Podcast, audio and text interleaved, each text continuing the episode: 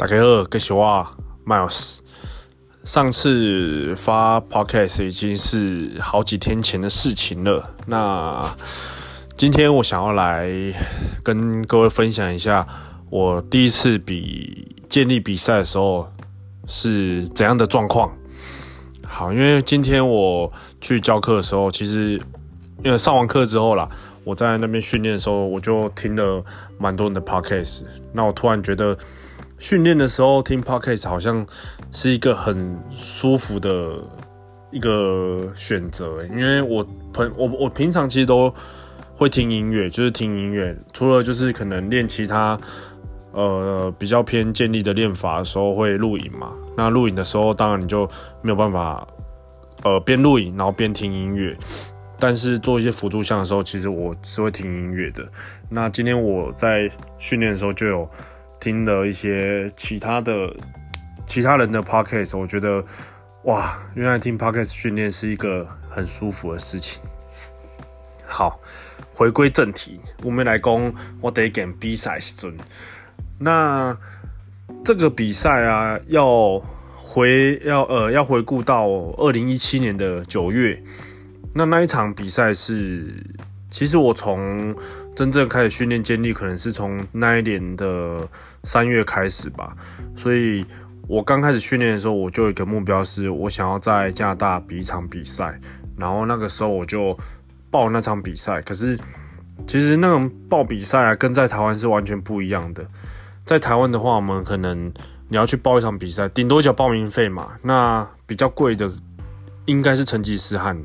的八百块，我记得是八百块。然后其他的比赛，那种小比赛，其实报名费可能都三百、五百吧，有点忘记了，应该是五百。可是，在加拿大要比赛的时候，其实很麻烦，是要我要先入一个叫 CPU 的会员，所以我要先加那个会员，好像要先付一百加吗？一百加等于两千多块台币。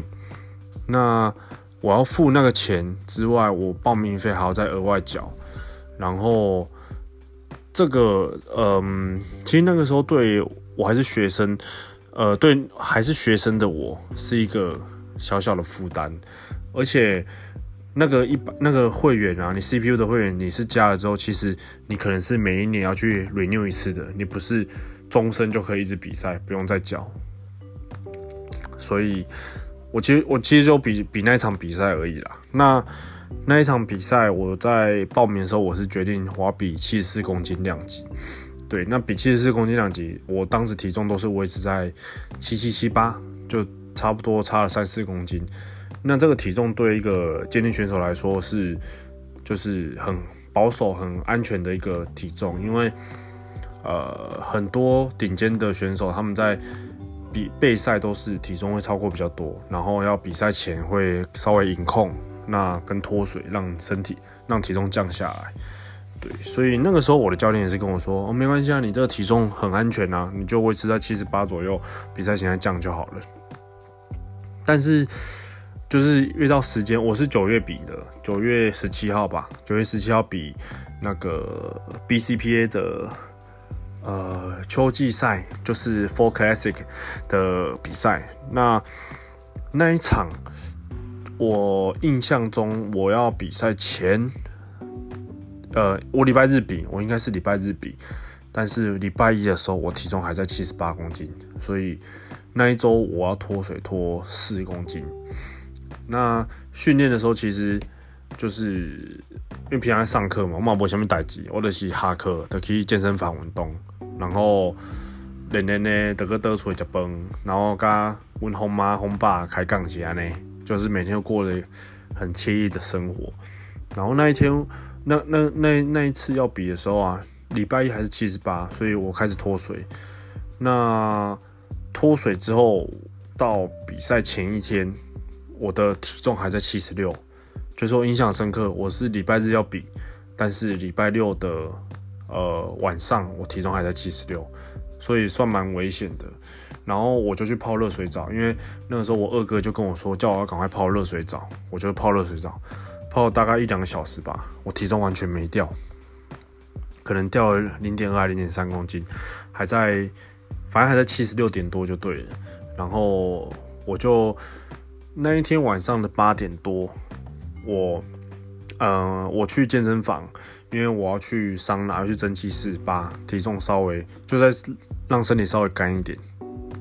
所以去健身房就去桑拿，然后去脱水，然后我的。我记得我去两个小时吧，两个小时好像掉了一点四还一点五公斤，所以还在七十四点多。对，那个时候好像还是七十四点多，然后快七十五，还差大概一公斤才是很保险的。对，那可是那个时候其实我已经身体已经很很累了，快虚脱了，所以我就去把我的，嗯，就是我就回家了啦。应该说我那一天就回家了。可是。那一天在里面脱水的时候，我有遇到另外一个选手，他叫 Andrew，我现在还记得，他是一个，我记得 Andrew 应该是，我不知道他是，反正他是亚洲人，但是他可能在那边长大，有点忘记。那卧推很强，我就说，哎、欸、呀，你要比赛？他就说，对，他比六十六公斤的，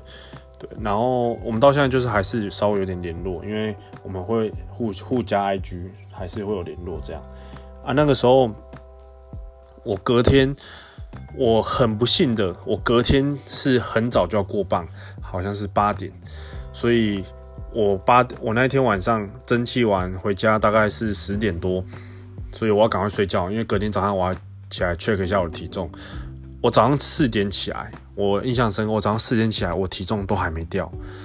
然后因为我第一次比赛，我也很紧张，我也不太知道脱水的细节，所以我也超紧张，我还差一公斤。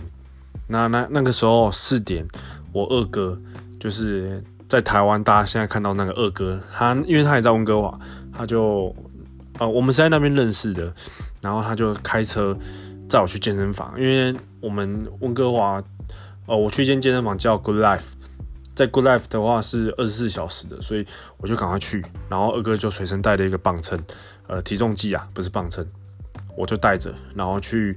桑拿。我觉得在里面又蒸了一个小时，蒸到我体重已经确定到七十三点多，我才我们才离开。这样，那离开之后我就去比赛现场嘛。那比赛现场其实哦很远，开车再开个一个小时吧。呃，五六点的时候去，反正我是我是八点过磅，那我七点七点左右到。哇，到那边我真的是我我们在车上，然后除了我之外还有另外一个朋友，我们三个人。他们两个就在那边吃麦当劳，然后我什么都不能吃，因为我到现场之后，我怕体重还是会超过，所以我就都没吃。然后等到八点过磅，我一站上去七十三点四，我印象还超深刻，因为我脱到摄影间内裤，站上去七十三点四，然后觉得哦 shit，刚好还好还好还好，我有就是顺利过磅这样。那过磅之后就等比赛嘛，那。我的比赛过程，因为我们三项比赛过程是先深蹲、硬举、卧推，然后在第一把的时候，其实那个时候我重训大概半年，就是练这个东西，包括整个训练生涯大概是半年多一点，可能七八个月吧。第一把我的教练报深蹲是报一百六十五公斤，因为其实那个时候我已经可以蹲到一百七十五了，可是他第一把让我蹲一六五是要让我。就是比较有信心这样，所以后来我就他就跟我讲说，就是这是你人生第一场比赛的第一个第一次试举啊，你一定要非常把握。如果你这一次试举如果失败，呃，你可能后面都会没什么信心。这样，我现在学工干，你这些臭北狼，给我苦这一百六十五再轻掉，反正我去，然后就很轻松嘛，就当然起来了。那第二把、第三把都还蛮顺利的，就是都有 good lift。这样就是都有成功。那到卧推的时候，看，因为我是脱水，我到卧推的时候我就累到靠背，然后我还吃了我其他朋友给我的一个东西，就是糖果。他给我吃糖果，然后因为其实吃糖果可能他们觉得说会让你血糖赶快升起来，让你赶快恢复体力啊。可是我那一次吃了就我就超想睡觉。我卧推第一把有成功，后面两三把就是。第一把成功之后，其实很很紧绷，然后第二把我只加二点五公斤，第一把推一百一十五，第二把推一百一十七点五，然后连续两把都被压，就都起不来，就觉得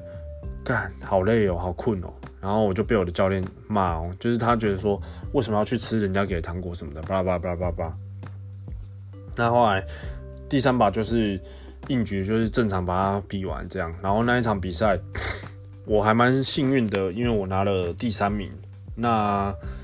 那一场比赛的人数我有点忘记，可是好像也不多，好像也是十来个吧。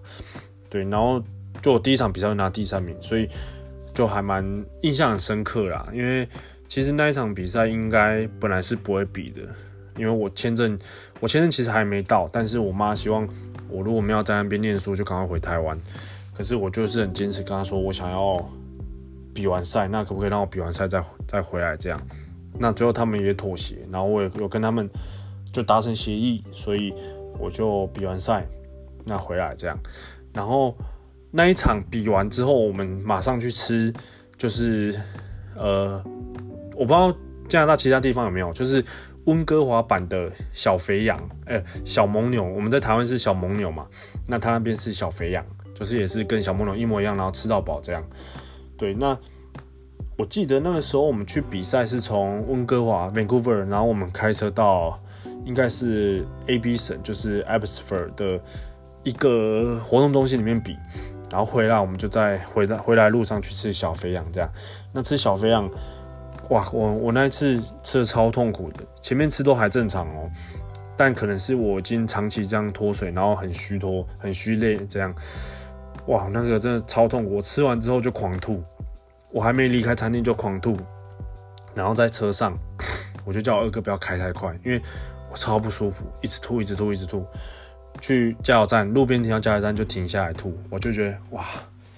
超痛苦的。所以，就这是一个很非常难忘的经验。因为第一，为什么难忘？靠背，因为我拿就这钱，我缴了两三千块吧，去报了一个比赛，然后干拿第三名，靠背，连第一名都没有，然后拿第三名，我就就是其实第三名就算，我本来是希望可以，就可能成绩再更好，应该不是说我要拿第一，是我希望我个人的成绩可以好一点，但是我完全忽略掉了我是脱水，然后有可能没有睡好的状况下，去呃比这个赛的。所以当时就觉得哦还好，就是也是算捡到啦。不然如果第二把，其实我卧推第一把如果没有起来，我整个就是没有成绩了。对啊，我到现在就是还很印象深刻，呃，那个时候要比赛啊备赛的任何情形。对，所以我直接突然想到，我觉得比赛这个东西是，我现在还是会想继续比，因为我四月底有一个彰化的选拔，所以我。最近也要开始慢慢准备，但是它是有装的，所以跟平常大家看到那种接力比还是不太一样，因为有装跟无装是差非常多的。但是我是这次是要比有装的，那我从来没有比过有装的比赛，所以我觉得这是一个挑战。第一，因为你要练有装的训练跟平常训练是不太一样；第二，你要有装备，如果你要自己买，其实装备都爆干贵啊。如果你要跟别人借，那你可能要去。有装备的地方练，所以算是困难重重啦。对啊，那那在温哥华那比赛，我就觉得，呃，一方面我觉得我我有完成我一开始定定的目标，就是我知道我自己呃想要达想要达成什么目标，那我就是。一开始备赛找教练，我就是很明确的说我要去比这个比赛，那我希望可以让我的成绩突破啊，怎样怎样怎样，叭叭叭。那在段这段期间，我的教练也非常的，就是愿意帮我。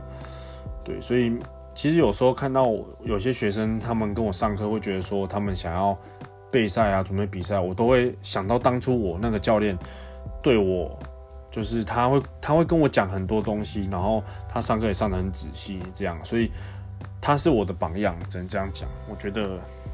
呃，我还蛮幸运的，一开始有遇到这个教练。虽然他是一个白人，干讲话讲什么都听不懂。对，那这是比赛的部分啊。那、呃、明天可能会上一支影片，我在想明天要上还是后天要上？因为我最近请那个小帮手在帮我上字幕。那 因为其实，在台湾，大家我觉得干台湾人的下呢，就是。你看迄电视拢有字幕，啊你你若看 YouTube，你嘛是要有字幕。啊有一个人甲我讲，有字幕就是伊要上班偷看。我讲台语可能有些人听不懂，我翻译一次好了。就是他们觉得影片要有字幕，因为没有字幕的话，上班不能偷看。所以好，我就去刚好朋友认识，我就找了一个呃，我一个朋友的介绍的一个工读生妹妹，然后请她帮我上字幕。那她上的上字幕的结果，我觉得还蛮满意的，就是我不用花那么多时间上字幕。但是有一个缺点就是。因为我平常上字幕会在那边乱打嘛，可是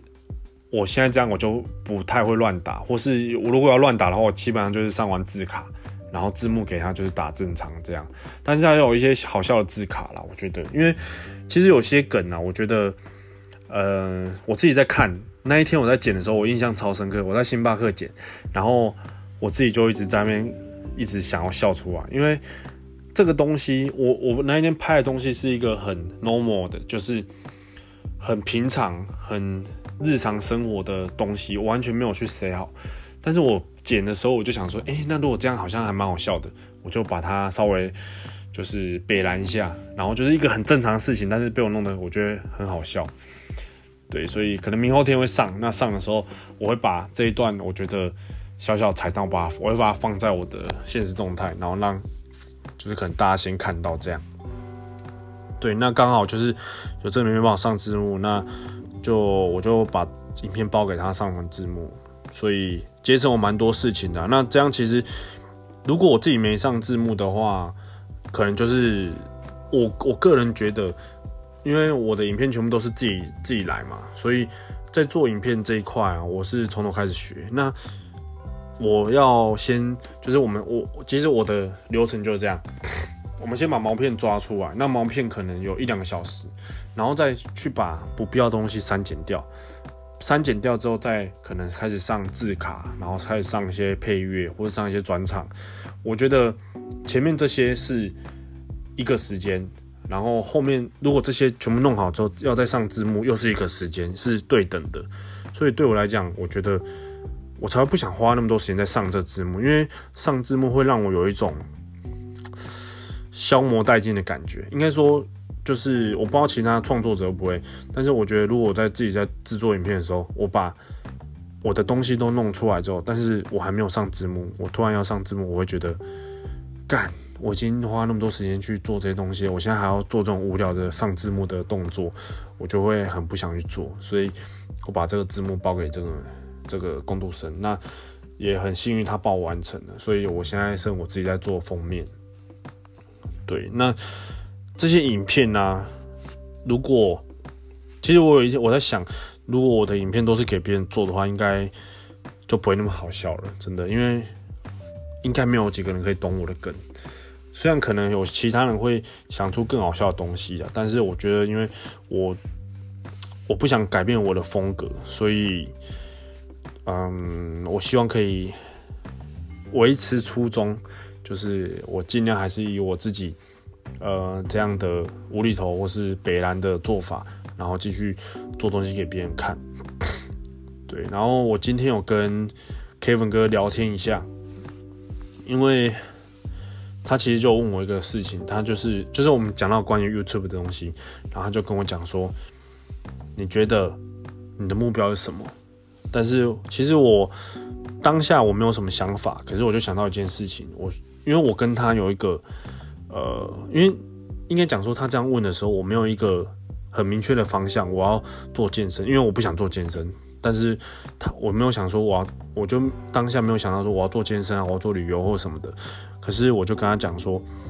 我想要做跟像 Max 一样。那 Max 这个人是一个我跟 Kevin 哥都很喜欢的 YouTuber。他是一个，他是一个美国人，然后他住在德州，他超级好笑，然后他很厉害，他养了一只狗，他可以玩那一只狗玩了十几分钟，然后我们两个就是一直看这样，然后他，我觉得他有一个更屌的事情是，他很喜欢吃软糖，就是 sour candy 那种酸酸那一种，他喜欢到自己创了一间公司，然后做软糖，然后把它。就是上在可能他们的美国那种像 Seven 或是一些 Convenience Store 那种呃便利商店里面，所以我觉得哇干太屌了，因为他有做衣服，他有做糖果，他有他自己的品牌，他有他自己的团队员工，这样，我觉得我就说，好，我希望我可以跟他一样，但那种是一种怎么讲？那个是一个人格特质。如果你喜欢这个人，呃，你想要你喜欢这个人的话，他在做什么事情，你都会去看他。那像 Max 这个人，这个 YouTuber 就是他在做什么？他最近他就是在改装他的车。我对车完全没有兴趣。他把他的车换轮胎，我也是一直在看，因为我觉得他这个人做什么东西，我就想看。所以他当初问我这个问题说：“你的目标是什么？”我就想到这个。那我希望我的目标可以就是跟他一样，是让大家觉得可能我做什么事情，然后都会来，都会想看的，都会有兴趣想要知道说：“哦，麦老师现在做什么？”等等啊，希望啊。拜托了啦，大概机器节呀。对，那今天没什么话，就是跟大家说一下我比赛第一次的经验。这样，其实我也不知道前面讲了什么，但希望这一次我比较没有那么吃螺丝，因为前几次我其实都没有重录啦，因为我觉得我想要呈现呈现感，我想要呈现我最原始的那一面给大家。像就有其他粉丝就私信我说，觉得我可以包装一下。那其实我看到，但是我就不想回。我心里想说，干我就不想要包装，干嘛叫包装？那我包装，我我我都是那种很龟毛的人，我一定会我一定会录录超多次，然后也不知道要不要上传这样。所以我就觉得，就当我正常谈话，然后把这些对话录起来，那像是给我听也好，或是我上传上传到 Podcast 给大家听也好。对，然后其实因为听我的人，我觉得没有到很多，可能就是几百个。那希望这几百个人身体健康，万事如意。好，那因为今天已经很晚了，我我每次录这个的时候，其实都是在半夜啦，因为我白天没什么时间待在家里，那在外面也不可能去录这种东西嘛，所以我几乎都是在半夜在搞这些东西。对。那我最近的话就是，呃，我最近有给自己一个目标，就是我希望可以在一周看能不能出到两支影片。虽然我知道这个可能有点难，但是我觉得我最近想要做一些影片的动机是还蛮强的，但我还要想一下自己要走什么路线。可是我觉得至少这是一个好事。那还有一个是我。我那一天不知道听到谁在讲，哎呀，忘记是谁说，但是有人就说，你要先想清楚你在做这些事情的动机，你是要赚钱，还是你为了你自己的热情？是热情吗？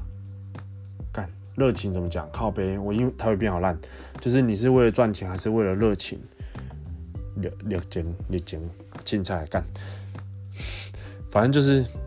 我是觉我那我我那个时候就反思，我就想说。我好像是为了热情做这件事情，因为我也不知道我的呃做这件事情可以得到多少的呃可能是钱呐、因为其实也不会有什么钱呐、但是就是假设我们讲 YouTube 的收益好，我也不知道我会拿到可能多少广告费什么，但是我觉得这都是其次，但我想要把我想给大家看的东西做出来，那